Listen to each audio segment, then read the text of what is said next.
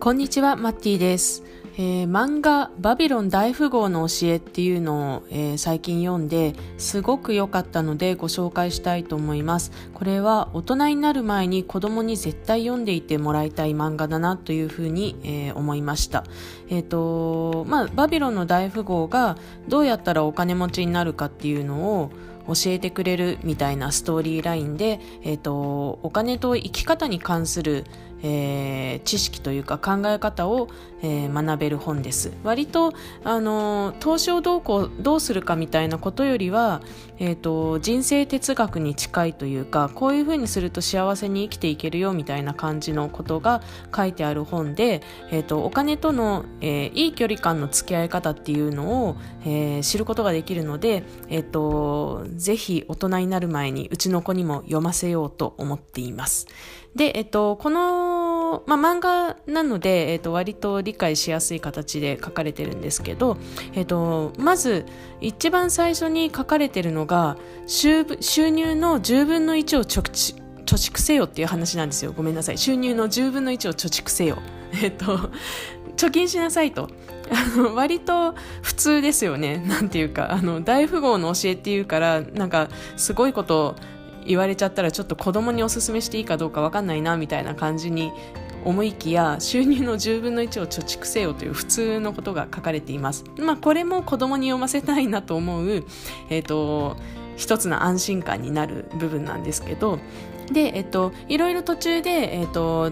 あの、こういうふうにするといいよみたいな知恵を授けてくれるあの内容が書かれてるんですけど、まあ、それは投資に関する考え方みたいなのもあるんですけど一番最後の最後でなぜ人は働くのかっていう、えー、チャプターがあって、えーと、そこがですねまたいいんですよね。あのー、これを知っておけるとなんか働くことの良さみたいなのを、えーと子供が知っておけることがなんというかできるので、えーと、すごくいいなと思いました、えー、何が書かれてるかというとお客さんはあの、まあ、自分が仕事をした時にお客さんは感謝をお金というものに変えて支払っている。人に感謝されるように懸命に仕事をすれば必ず光が差す。その光はお金だけじゃなく心をも満たす。だから金持ちになった者も仕事を続けるんだっていうふうに、えー、書かれています。あの結局何ですかね。あの定年してリタイアしてえっ、ー、とまあこれまでバリバリ働いていた男性が仕事がなくなってなんかこう精神的な支柱を失ってぼんやりしてしまうみたいな話って結構よく見聞きすると思うんですけどそれってまあこれが理由だなっていうふうに思っていてやっぱり誰かの役に立つこととかあのー、そういう誰かに感謝されることとかってすごく人を幸せにしてくれるんですよね。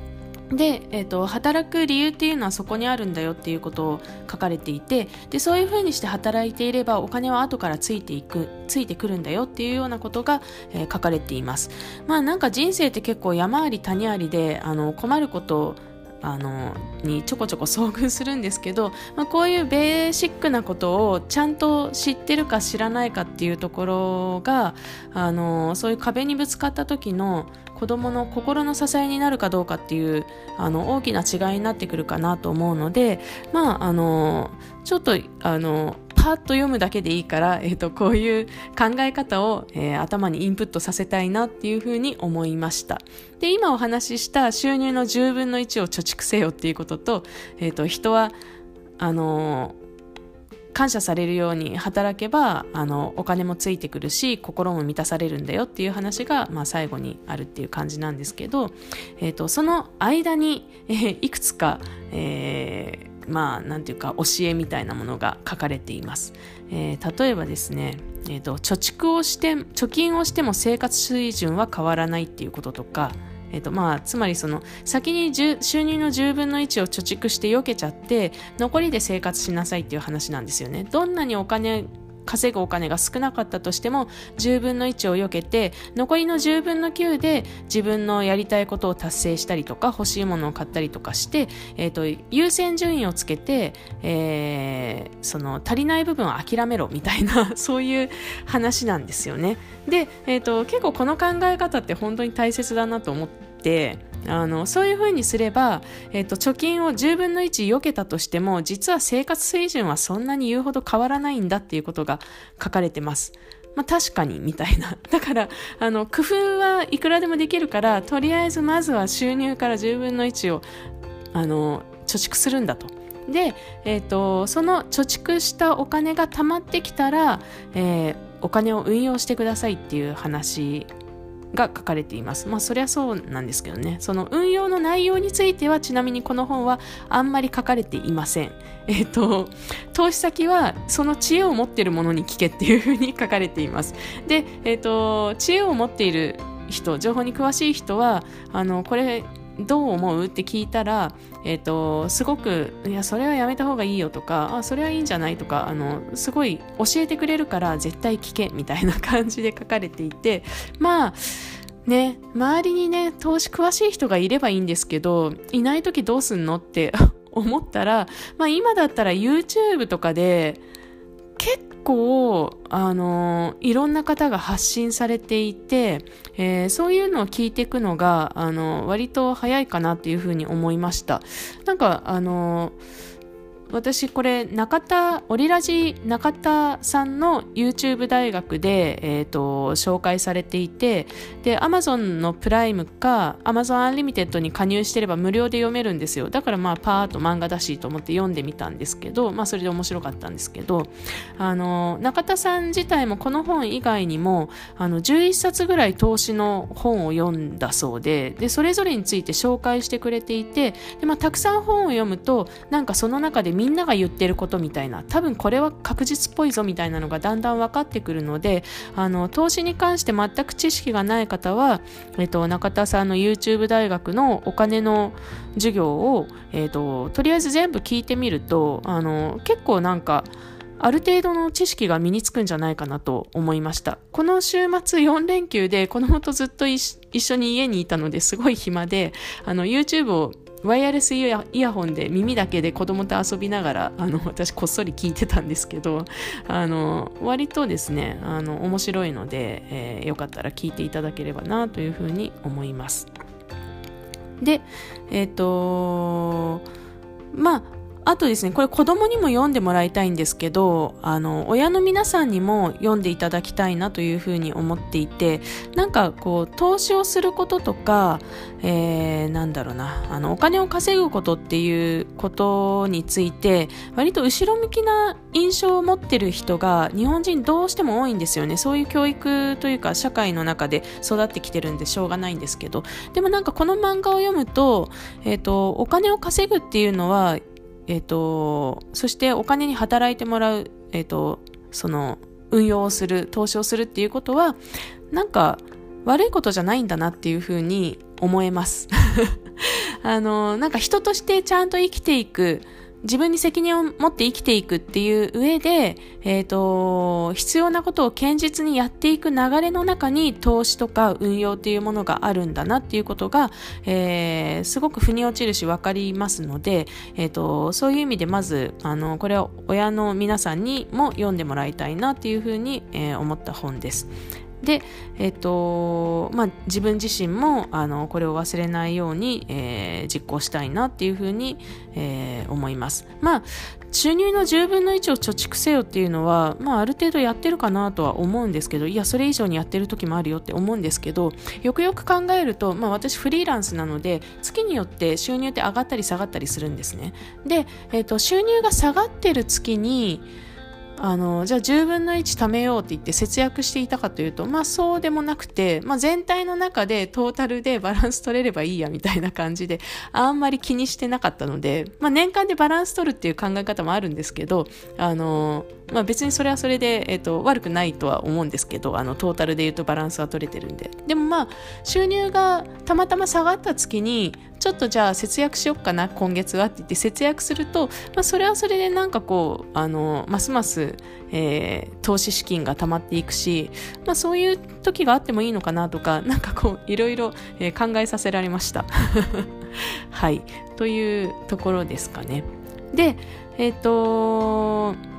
まあ、実際の投資先に関しては、まあ、そんなわけで先ほど申し上げたように中田敦彦さんの YouTube 大学でお金の授業をやってるので、まあ、それをざくっと聞いてもらうと、え、ー、と、ひとまず今の、え、ー、と、なんか、ベーシックな、あの、割と安全に、えー、運用するタイプの、え、お金の運用については、えー、大体わかると思うので、え、聞いてみてください。で、えっ、とプラスアルファで、えー、何か、あと、勉強したいみたいな感じに思われるならば、えっ、ー、と、まあ、最近その中田さんの、えっと、お金の動画をいっぱい見てたら YouTube のおすすめで出てきたあの動画ですごく面白いなと思った、えー、やつがあったんでちょっとそれをご紹介したいんですけど、えっと、高校生でもわかる米国株というチャンネルの中田敦彦さんの米国株を長く持てを見て私と違う点っていうタイトルの動画がありますので、えー、ちょっとそれを見てみてください。中田さんの YouTube を、えっとまあ、11冊分全部見るのが大変だっていう方もがいたら、え、ー、と、とりあえずその今ご紹介した高校生でもわかる米国株っていうチャンネルの、え、ー、と、中田さんの動画を見て私と違う点っていうやつを見ていただけると、あの、中田さんの話をデータをもとにわかりやすく説明しつつ、まあ、プラスアルファ、その高校生でもわかる米国株の主催者の方が、えっ、ー、と、自分はプラスアルファこういうふうに考えてるよっていうことを、えー、説明してくれていて結構データが豊富で分かりやすかったんで、えーと、ちょっと見てみていただければなと思います。もう一度名前を言うと高校生でも分かる米国株というチャンネルの中田敦彦さんの米国株を長く持てを見て私と違う点っていう動画です。はい。えー、音声だとちょっとこの辺のあの紹介がしづらいですね。すいません、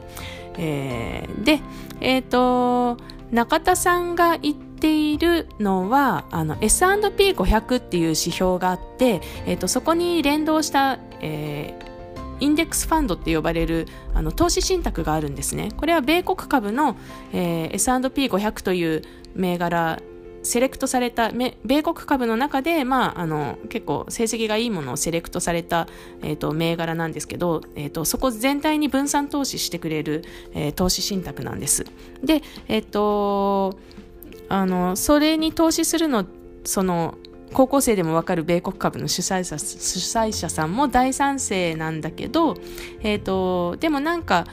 それだけじゃつまらないから私は75%はその中田さんも言ってる S&P500 に連動していて25%は好きな株を買ってますみたいな感じのことをおっしゃっていてで、えっ、ー、と私はですねあの割とあのそういうなんかあの上がり下がりとか、えーと、チャレンジするみたいなことがあの割と好きなタイプなので、えーと、あその意見賛成と思いました。えと、これねなぜ賛成かというと単純に、えー、S&P よりも成績が下がったとしてもその方が楽しいし勉強したいからっていうだけの理由なのであのリスク管理を考える方は、えー、と全部を S&P500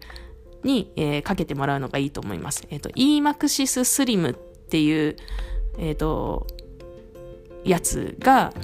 EMAXIS SLIM の S&P500 で検索してもらうと出てくるんですけど、えっ、ー、と、それが一番今のところ手数料が安くて、えっ、ー、と、おすすめなので、えっ、と、それをあのネット証券とかで買ってもらう、積み立て投資してもらうのがいいんですけど、えっ、と、